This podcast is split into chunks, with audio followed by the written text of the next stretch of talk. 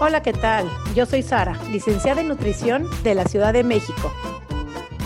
Hola a todos, yo soy Noé, coach de comer intuitivo de Argentina. Y juntas hacemos coma y punto. Porque comer debería ser así de fácil. Coma, y, punto.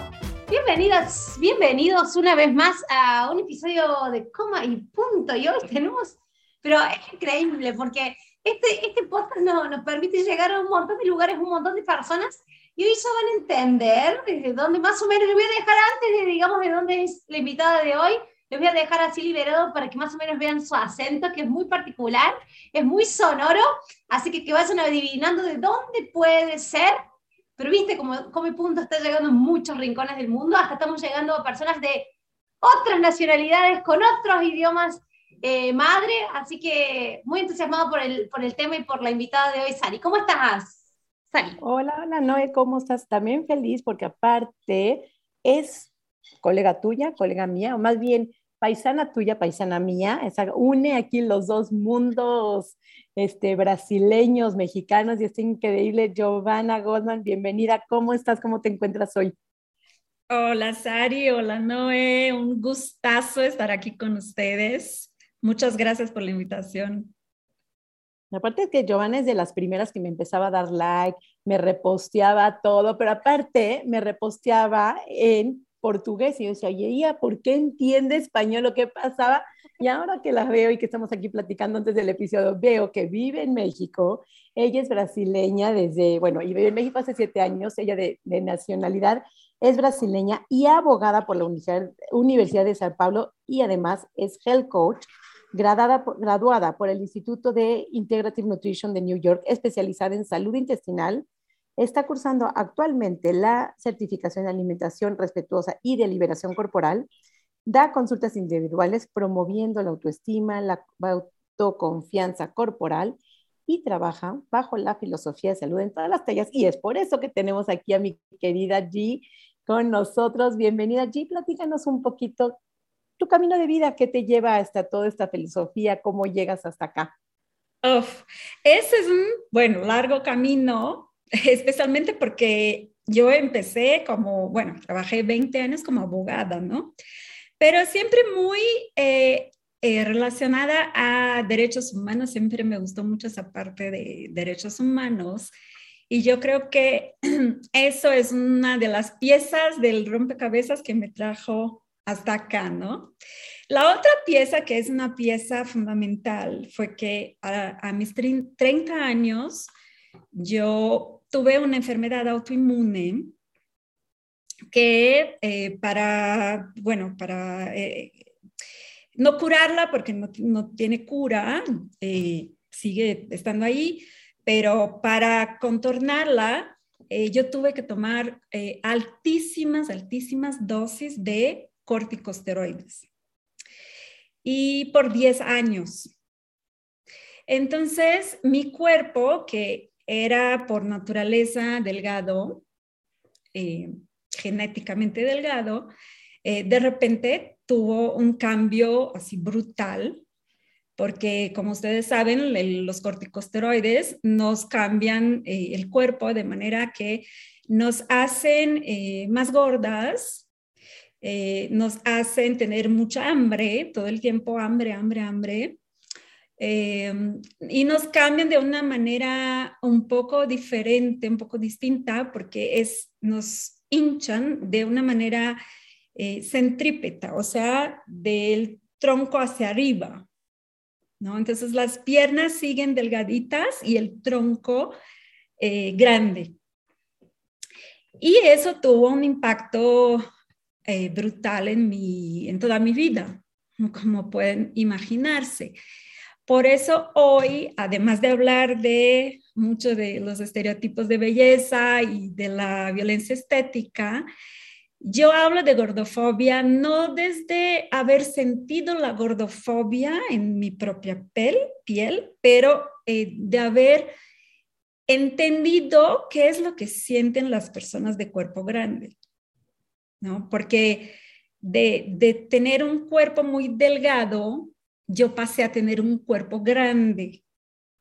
No llegué nunca a ser gorda, pero llegué a tener un cuerpo grande y llegué a sufrir algunos prejuicios, algunos, algunas manifestaciones gordofóbicas.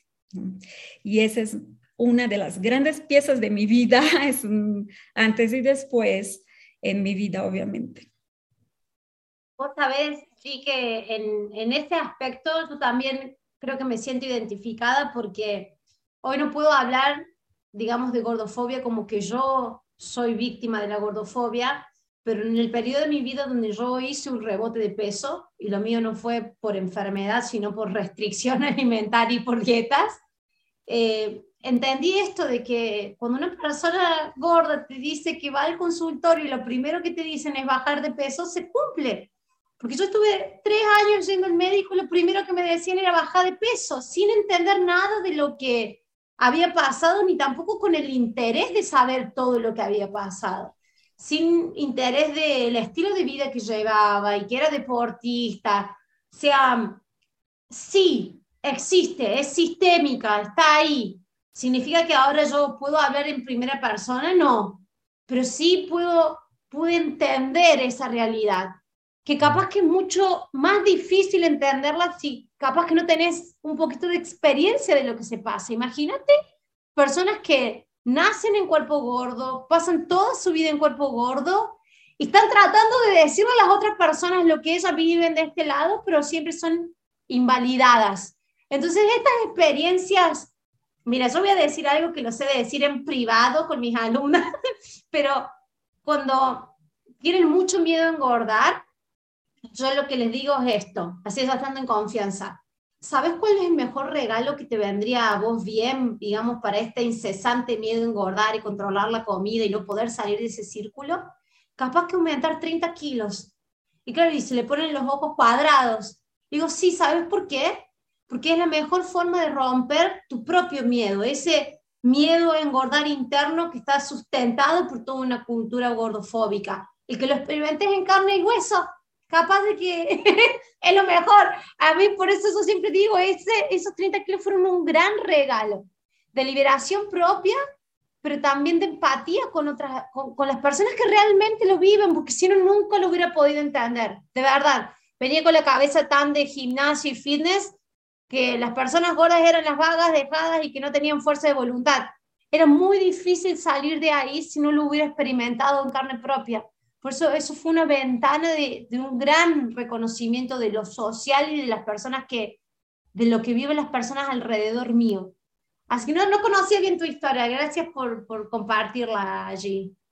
Sí, eso, es, eso me pasó y yo escuchaba como la gente no sabía bien qué es lo que estaban pasando y, y, querían comentar, porque el impulso de la gente es siempre comentar el cuerpo ajeno, ¿no? Sí. Entonces me decían, estás embarazada, qué linda, ¿no? Y yo por dentro me sentía así en el piso, ¿no? En el suelo, porque yo no estaba embarazada y ni siquiera sabía si podría un día embarazarme, ¿no?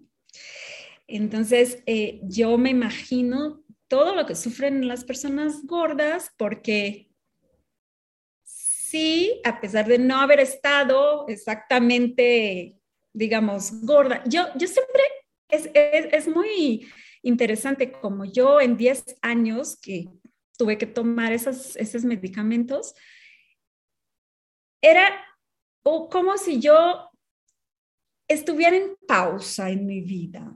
Mi vida está en pausa y solo voy a empezar a vivir nuevamente cuando recupere mi cuerpo de antes.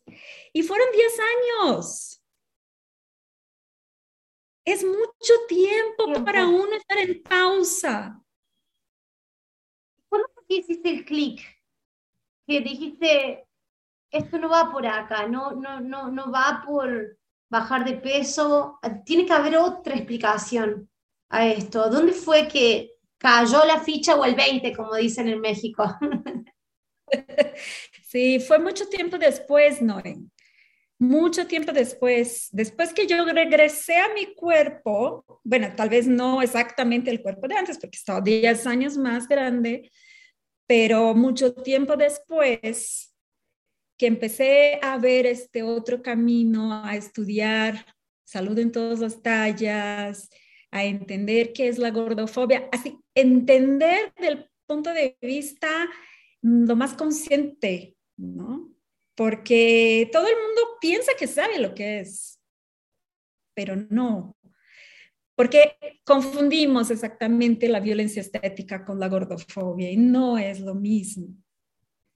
Iba yo, yo quería decirte que había una diferencia enorme de lo que es violencia estética y gordofobia, donde violencia estética todo el mundo te dice, no, sí, yo también sufro, que se me salen los rollitos, que pues no entro en la talla 4 como quisiera y entro en la talla 6 o en talla 8, en talla 10, 12 y todavía entras en una tienda normal. Gordofobia, lo que se llama gordofobia, es completamente una violación de los derechos, porque desde que no hay, no cabes en un baño público, desde que no caben en un vestidor, ni siquiera encuentran ropa de la talla, desde que las miradas, desde que ni siquiera encuentran trabajo, es sumamente distinta. La violencia que sufrimos las mujeres, todas las mujeres voy a incluir y también ya los hombres, pero la gordofobia per se ni siquiera encuentran pareja y sienten que ni siquiera van a encontrar pareja, ni siquiera pueden entrar en, en, una ropa, o sea, ¿qué se pretende que anden desnudos por la calle? O sea, la gordofobia es lo que quiero que nos expliques la diferencia que hay entre violencia estética y gordofobia, que la semana pasada hablábamos de lo que es de violencia estética. Ahora queremos hablar y desarrollar lo que es la, eh, la distinción este, entre estos dos conceptos. Sí, eh, la violencia estética es algo que sufrimos todas, todas las mujeres y algunos hombres también, ¿no? Porque hoy en día hay canon de belleza estética para hombres también, pero las mujeres son las que sufren esencialmente la violencia estética. La violencia estética es la presión social para que nos encajemos en un canon de belleza y ese canon de belleza es un, un canon delgado. Ahí es delgado, bello y joven, ¿no? Ahí y marcado, y ahorita últimamente se ha secuestrado al fit, ¿no? Al marcadito, los cuadritos, el musculito, rasgaditos ahí. Exacto. Eh, entonces, eh, son la, eh, la sociedad obsesionada con la delgadez, la verdad lo que está diciendo es que no acepta la gordura. Es una sociedad obsesionada con no ser gorda. Y ahí es cuando digo que son los dos lados de la misma moneda, ¿no? Sufrimos toda la violencia estética, sufrimos toda esa presión social para estar dentro del canon de belleza, pero es muy distinto eh, de la gordofobia, que es la invisibilización. Eh, eh, es como no tienes derecho a existir. Eres, o sea, la sociedad hoy se divide, ¿no? Entre las mujeres que son, voy a decir en inglés, fuckable y las mujeres invisibles, que son las gordas. Y que no tienen derecho a existir y que hay que acabar con ellas. O sea, como si no fueran humanos, tenemos que acabar con esa obesidad, con esa sobrepeso, hay que acabar con él. Entonces, todos los métodos por acabar con esas personas. O sea, es durísimo lo que se habla. Y ahí entra todo el discurso de la salud, ¿no? Pero sabemos que ese discurso es un discurso construido eh, sobre prejuicios, ¿no? Prejuicios que se basan en, em, en no estar siendo visibilizadas, ¿no? O sea, se asocia la persona gorda a una persona vaga, una persona sin fuerza de voluntad, una persona que no, eh, que se descuida, que no se cuida, una persona que es em, asquerosa, ¿no? Em, ya eh, Humberto Eco en su libro de la historia de la belleza dice que eh, la belleza es eh, lo correcto, es, equivale a lo correcto, a lo bueno. Entonces, cuando uno no es bello, y aquí tenemos esta asociación de bello y delgado, entonces quien no está delgado no está correcto, no es digno. Y no es digno ni siquiera de tener lugares en espacios públicos o privados, eh, muebles donde se pueda sentar, se pueda acomodar. Eh, no tiene derecho a, estar, a, estar en la calle, ¿no? Porque está en la calle, sufren eh, bullying, sufren acoso. Entonces, eh, la gordofobia va mucho más allá de la violencia estética que todas sufrimos. No solo, no solo en el mobiliario, no solo en la ropa, sino también en, en la atención de salud. Y eso es lo más imbrincado, porque fíjate, eh, en esto que estábamos hablando de cómo incesantemente los médicos insisten de que no, baja de peso y lo tuyo se soluciona, hay vastísima estadística, vastísimos casos de haber llegado tarde a un desarrollo estadio de alguna enfermedad por haber pasado por alto solamente porque la persona estaba gorda y teóricamente la solución era bajar de peso.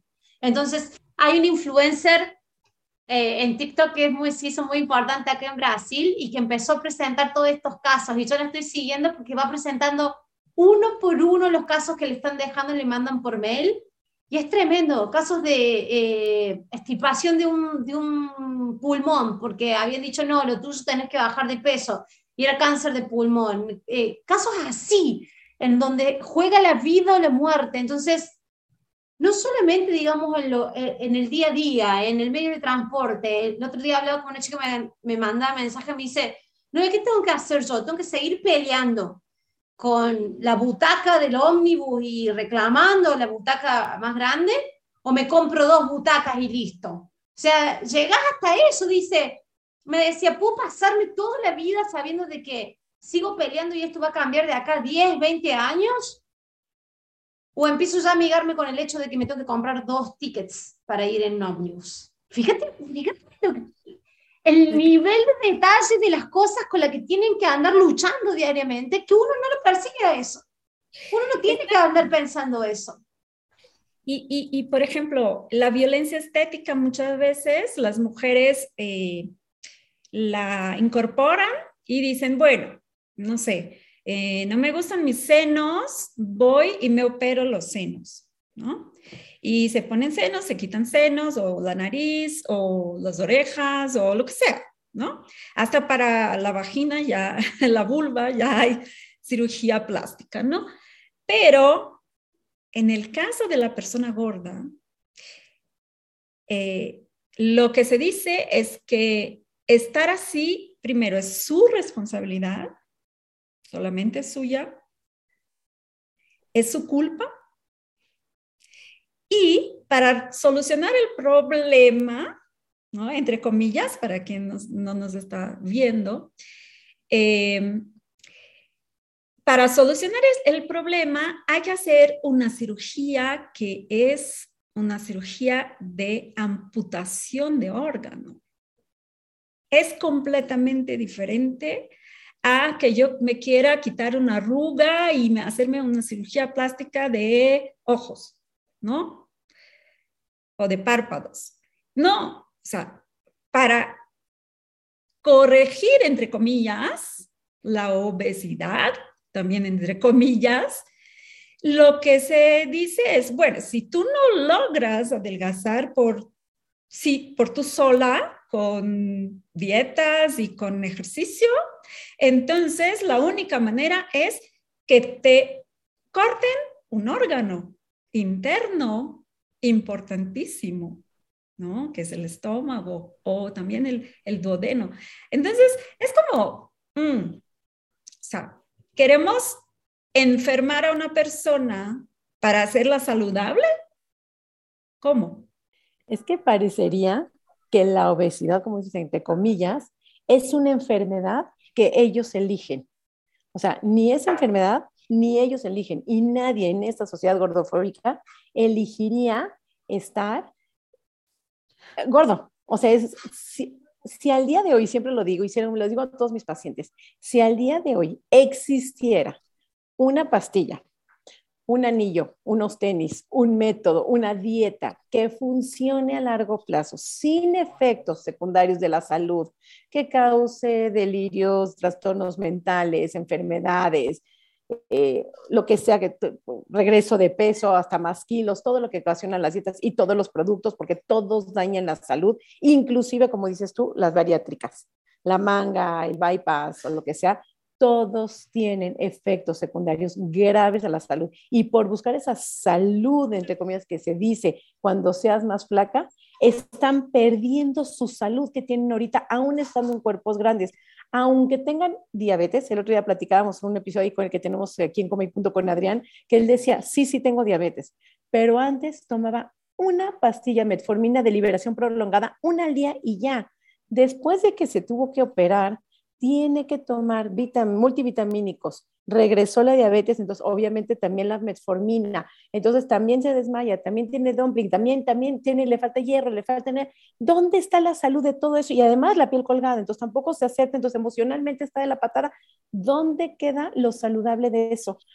Si existiera una sola pastilla sana a largo plazo que de veras cure la calentura, como sería el Tylenol, que te quita la calentura, digamos, o te quita la gripa, no habría nadie en este momento que tú viviera o habitara en un cuerpo gordo con esta gordofobia tan fuerte, tan sistémica, tan rechazante que existe. Nadie lo haría. Entonces, al día de hoy, no sé, mañana que después de grabar este episodio, pero al día de hoy no existe. No dejen de buscar. El otro día es como poníamos en un post, dices tú que 10 años paraste tu vida hasta que yo puse un post y la gente tiene de 35 años y más parando su vida, esperando, tratando, luchando con una y otra y otra dieta y otro producto para achicar, cambiar, modificar ese cuerpo para poder encajar en este mundo gordofóbico. No es una enfermedad que eligen, no es enfermedad. Primero, lo voy a repetir, no es enfermedad y no es algo que eligen. Nadie elige enfermarse. Entonces, el cáncer, como no lo eligieron, pero sí es una enfermedad, entonces sí es aceptable. Pero aquí, aquí no se acepta porque parecería que ellos eligen estar así porque comen demasiado de más, porque hacen ejercicio demasiado poco y entonces se lo merecen estar así. Y entonces se merecen el maltrato y se merecen, se merecen ese rechazo. Y ahí está lo que es la gordofobia, que se merecen el maltrato porque ellos eligieron estar como están y no es elegible, no se elige lo que tenemos que entender en este momento. Sí, la sociedad eh, afirma con todas las letras que la persona gorda es gorda porque quiere, ¿no? Y la verdad, ¿no? Nosotras sabemos que no se elige, no se elige. Quienes nacimos en cuerpos delgados somos privilegiadas en esta sociedad y tenemos que asumir este privilegio. Tenemos que verbalizar que esto es un privilegio. Yo nací delgada, no hice nada, nací así, ¿no? Em, lo que pasa es que con las personas gordas, no, les dicen, tú eres responsable, tú eres culpable, tú comes demasiado, tú no vas al gimnasio, tú no haces eso, no haces aquello, haces eso, haces aquello. Y la persona se queda ahí vulnerabilizada, eh, sintiéndose indigna de amor. las personas gordas. Amor y respeto y aceptación. Exacto. Las tres. Las tres, exactamente. Yo hice cuatro. Pero son, son muchos, eh, son muchos aspectos, ¿no? De que de qué es la gordofobia, cómo se la vive en carne propia, ¿no? Yo, nosotras tres eh, no podemos hablar cómo se vive en carne propia, pero estudiamos y sabemos, eh, porque ya hemos escuchado muchas personas gordas y sus, eh, sus eh, depoimentos, de, sus testimonios, perdón, em, sobre cómo, cómo viven, ¿no? Si han leído Hambre de Roxane Gay, ah, saben exactamente cómo ella dice que hasta la empujan en las calles, o sea, es empujada.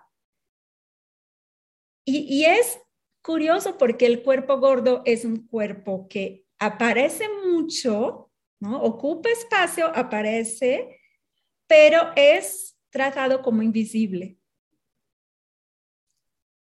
Hay una influencer argentina que dice el Gordon Pass, es, es, pasado por alto, así como lo hacían con, con, la raza negra, que era el Black Pass, o sea, era invisibilizado.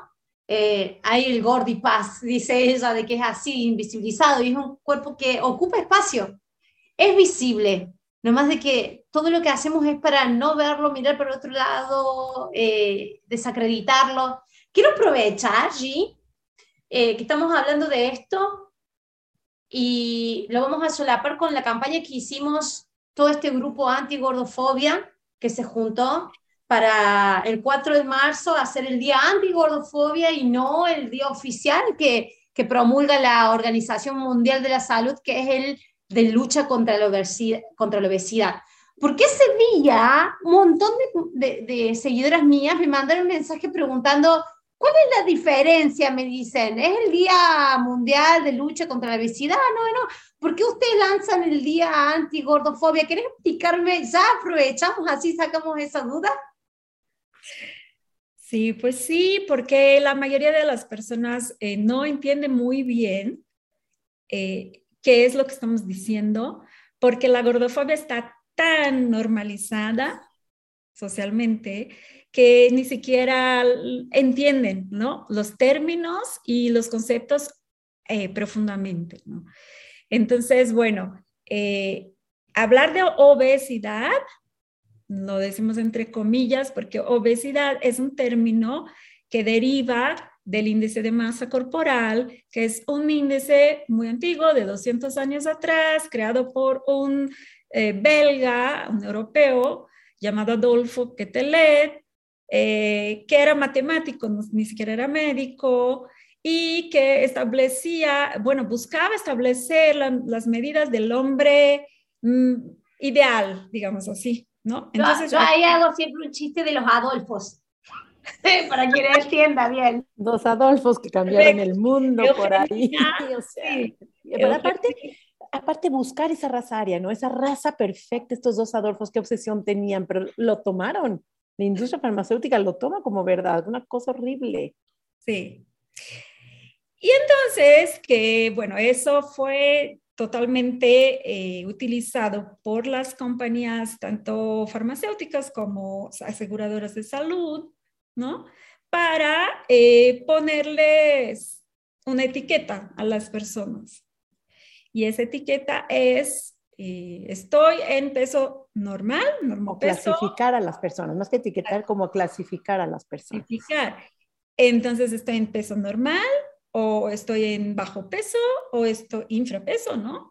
O estoy en sobrepeso, o estoy en obesidad, y peor, o estoy en obesidad mórbida, que es básicamente una sentencia de muerte, ¿no?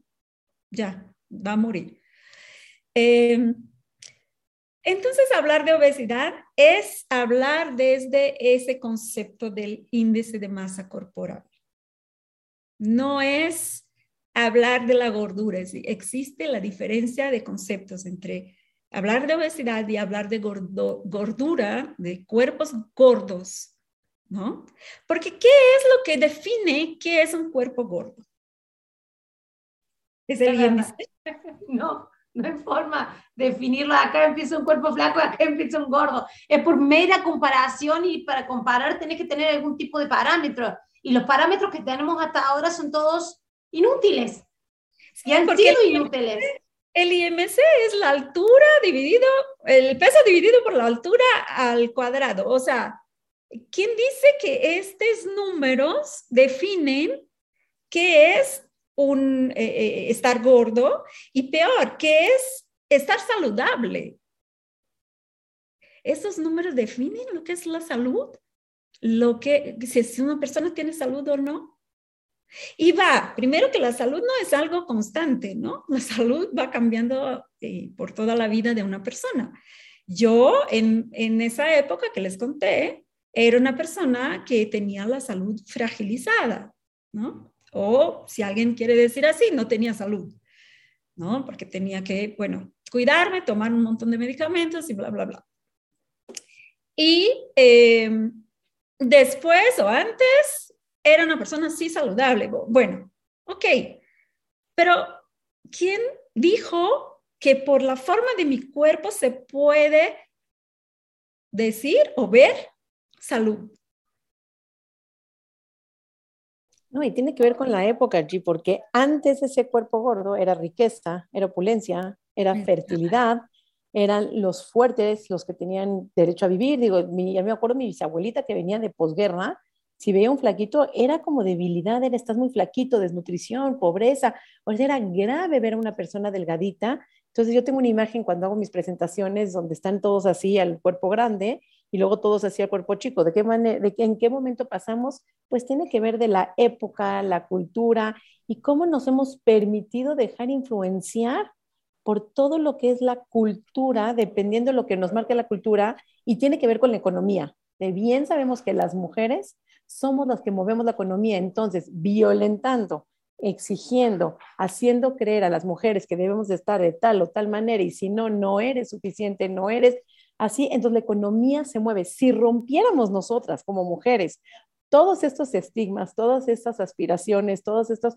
compras de, desde las cremas, pues estoy hablando desde las, de las cremas de eterna juventud, desde las pastillas, y no digo no tomarte ningún suplemento, un omega, un vitamina D para tener una mejor salud. En eso no estoy nada en contra y de hecho como nutrióloga, pues siempre vamos a promover que si hay algo que te permita estar en mejor salud, mejores condiciones para lo mejor para tu cerebro, mejores condiciones para tu vitalidad, está perfecto.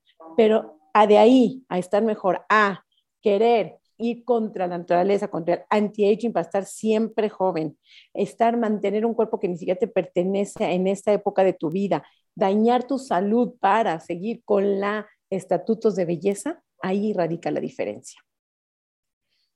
Sí, totalmente. Eh, además de economía, eh, también es algo político, ¿no? Como ya dijo Naomi Wolf, o sea, es querer tenernos a las mujeres calladitas, obedientes y buscando en rueda de hámster la belleza a cualquier costa y la delgadez a cualquier costa, ¿no? Eh, hay un filósofo brasileño que se llama Luis Felipe Pondé, no sé si lo has escuchado, ¿no?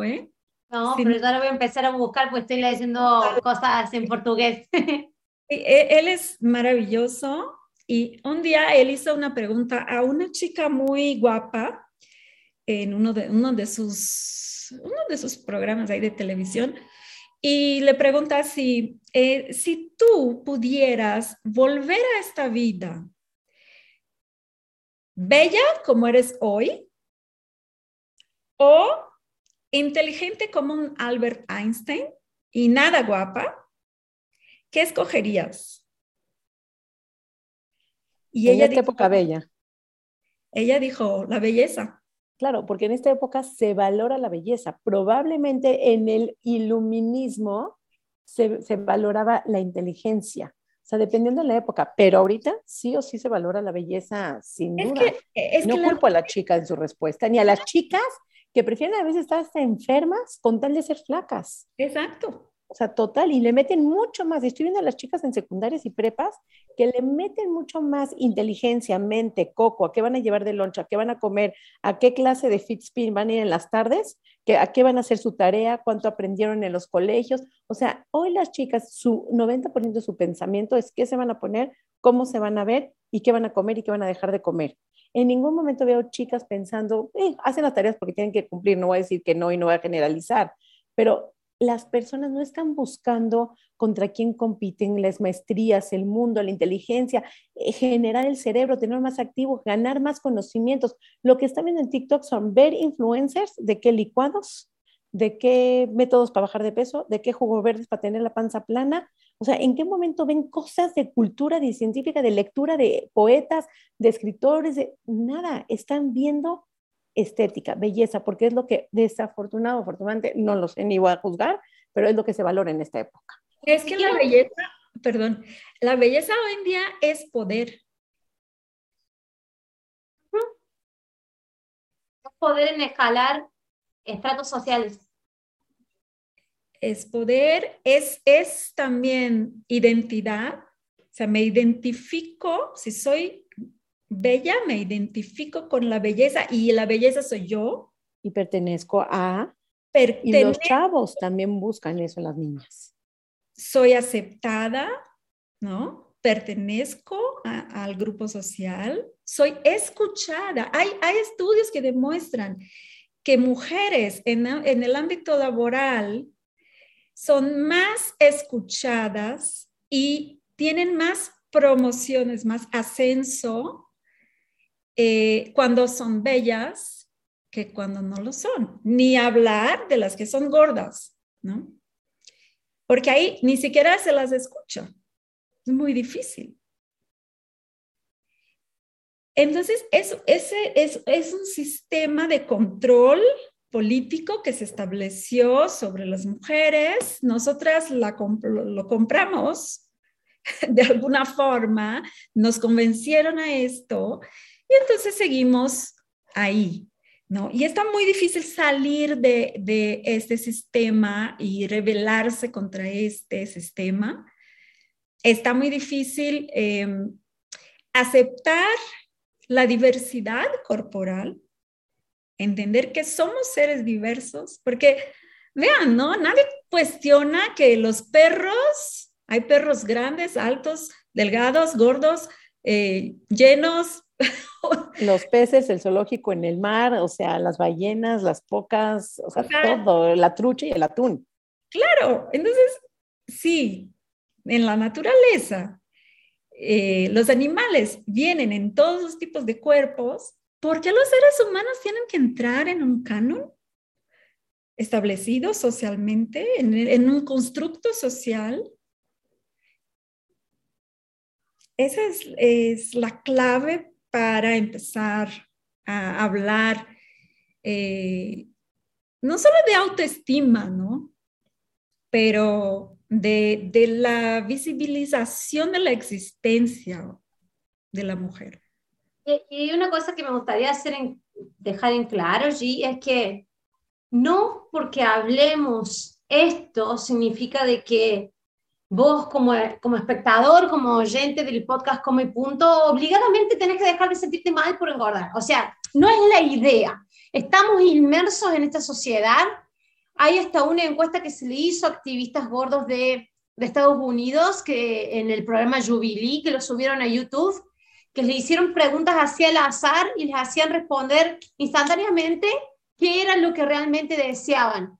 Y, en la pregunta es, ¿desearías ser flaco? Muchos de ellos se pusieron en la respuesta de sí, probablemente sí, otros y otros no. Y, y se empezaron a cuestionar entre ellos, decir, si sos activista gordo, ¿por qué desearías? Porque dice, porque yo no puedo dejar de ser objetivo y entender de que es mucho más fácil. O sea, si yo realmente tengo que elegir vivir más fácil, elegiría. Lo que no significa que no me ame, lo que significa que no me respete y haya hecho un proceso de aceptación corporal.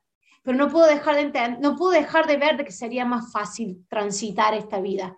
Y a eso es lo que vamos cuando decimos de las campañas antigordofobia, el visibilizar la diversidad no estamos diciendo esto porque si no las personas lo toman muy personal y dicen, ah, entonces lo que me dijeron en un comentario el otro día, entonces no tenemos que aceptar todos gordos.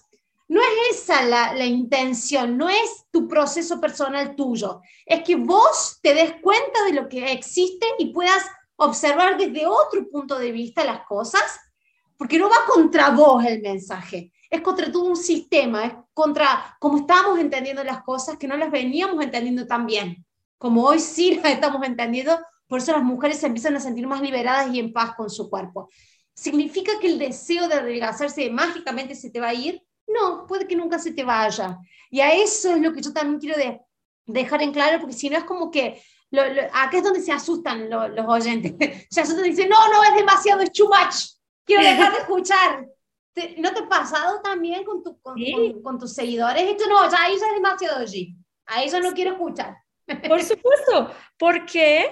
Porque, por ejemplo, eh, muchos de mis clientes dicen, mira, yo entiendo todo lo que dices, ¿no? Entiendo perfectamente, estoy consciente del dominio político, social, económico sobre las mujeres y los cánones de belleza y bla, bla, bla, pero no puedo dejar de querer ser delgada porque el mundo me trata mejor, porque me siento aceptada, porque me halagan cuando estoy delgada, cuando adelgazo. Entonces, es muy entendible, perfectamente comprensible eh, todo esto. Y otra, cuando somos nosotras, que eh, somos mujeres, que estamos en un cuerpo que no es tan grande o no es nada grande, o está en, adentro de los estereotipos de belleza, eh, se nos hace más difícil explicar a las personas que quieren adelgazar. Bueno, tú lo dices porque eres delgada, ¿no? Porque el mundo te trata bien, pero no va por ahí. Lo que queremos es, primero, entender que la diversidad e, existe, que eh, esa, esa carrera tras el estereotipo de belleza es una carrera perdida, nunca se va a llegar, porque siempre van a, si llegas a un eh, canon, van a inventar otro, ¿no? Eso va cambiando históricamente. Entonces, eh, la cuestión es, ¿me puedo aceptar y respetar en el cuerpo que tengo? Y puedo ver que la sociedad me está tratando mal por un sistema de creencias, porque eso nos ayuda a tener más autocompasión. Esa palabra es genial. Por el otro día platicaba yo, es una cosa lo que es compasión y comprensión de la situación. Ahí hace toda la diferencia. Cuando uno tiene compasión, cuando más dura se pone la cosa, cuando peor estamos con nosotros mismos, si sacamos tantita compasión, es liberar esa y express de lo mal que la estamos pasando. Es como un... Entonces, poner compasión en ese momento que necesitamos, atención plena, y de esa forma podemos empezar a cuestionarnos qué nos está llevando a sentirnos tan mal donde estamos, porque no quiere decir que estés mal, me puedo sentir mal, pero no estoy mal. Y ahí radica toda la diferencia en el me siento mal, pero no quiero decir que porque me sienta mal esté mal, que el sistema me esté cambiando. Ahí está toda la diferencia. Y algo que también siempre les pregunto a, mis clientas y mis seguidoras, bueno, eh, ¿tú qué ves en una persona que te gusta? ¿Qué es lo que te encanta en una persona? ¿Es la panza? ¿O es, o es lo que esta persona es realmente? Lo que te agrega, lo que te aporta, la felicidad, la sonrisa, la risa. O sea, ¿qué, qué es?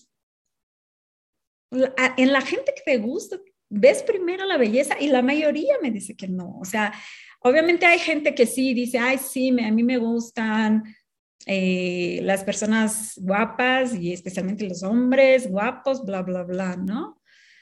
Pero de verdad para convivir en una relación, ¿quieres convivir con un cuerpo? ¿Con un una imagen.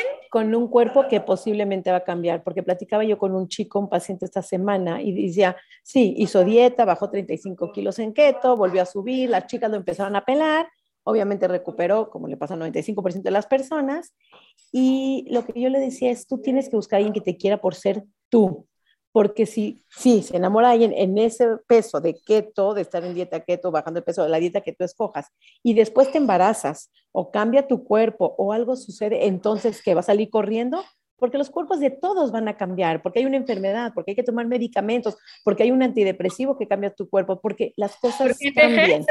¿no? Porque envejeces y porque entonces si se fijan y se casan contigo por tu cuerpo, entonces firma de una vez el contrato de salida, porque probablemente tengas que salir, ¿no?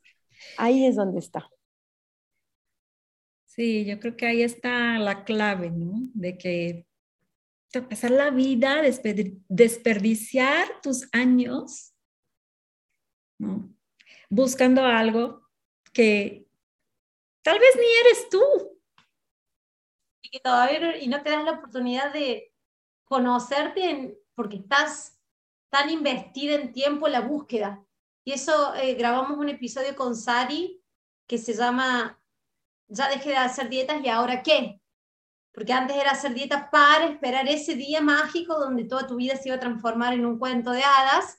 Y ahora ya dejas de hacer dieta y empezás a tener los frutos de dejar de hacer dieta, paz con la comida, no pensar en, en, comida todo el día, una estabilidad, digamos, en tus emociones también, ya no es todo comida el día.